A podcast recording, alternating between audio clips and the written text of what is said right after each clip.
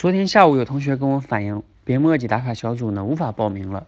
我跟他们的运营人员沟通之后得知，他们最近由于内部需要紧急做些调整，啊，调整之后呢，大概四月中旬才会再上线。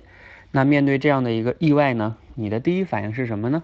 是不是觉得，哎呀，好可惜啊，没有他们打卡，那我这个没有办法再练习了？还是说你会觉得？没有关系啊，打卡嘛，本来就是一种外在的形式，没有它，我也依然会每天想说六十秒。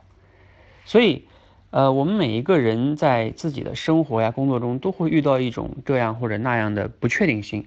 面对不确定性，你是自己是怎么样的一个状态啊？这个非常非常重要哈。那我也包括像啊。做这个打卡小组，其实我就是想让大家养成一个习惯。最终，你其实有没有这种外界的监督啊，或者是什么要求啊，你都可以每天想说六十秒。让我们一起加油吧！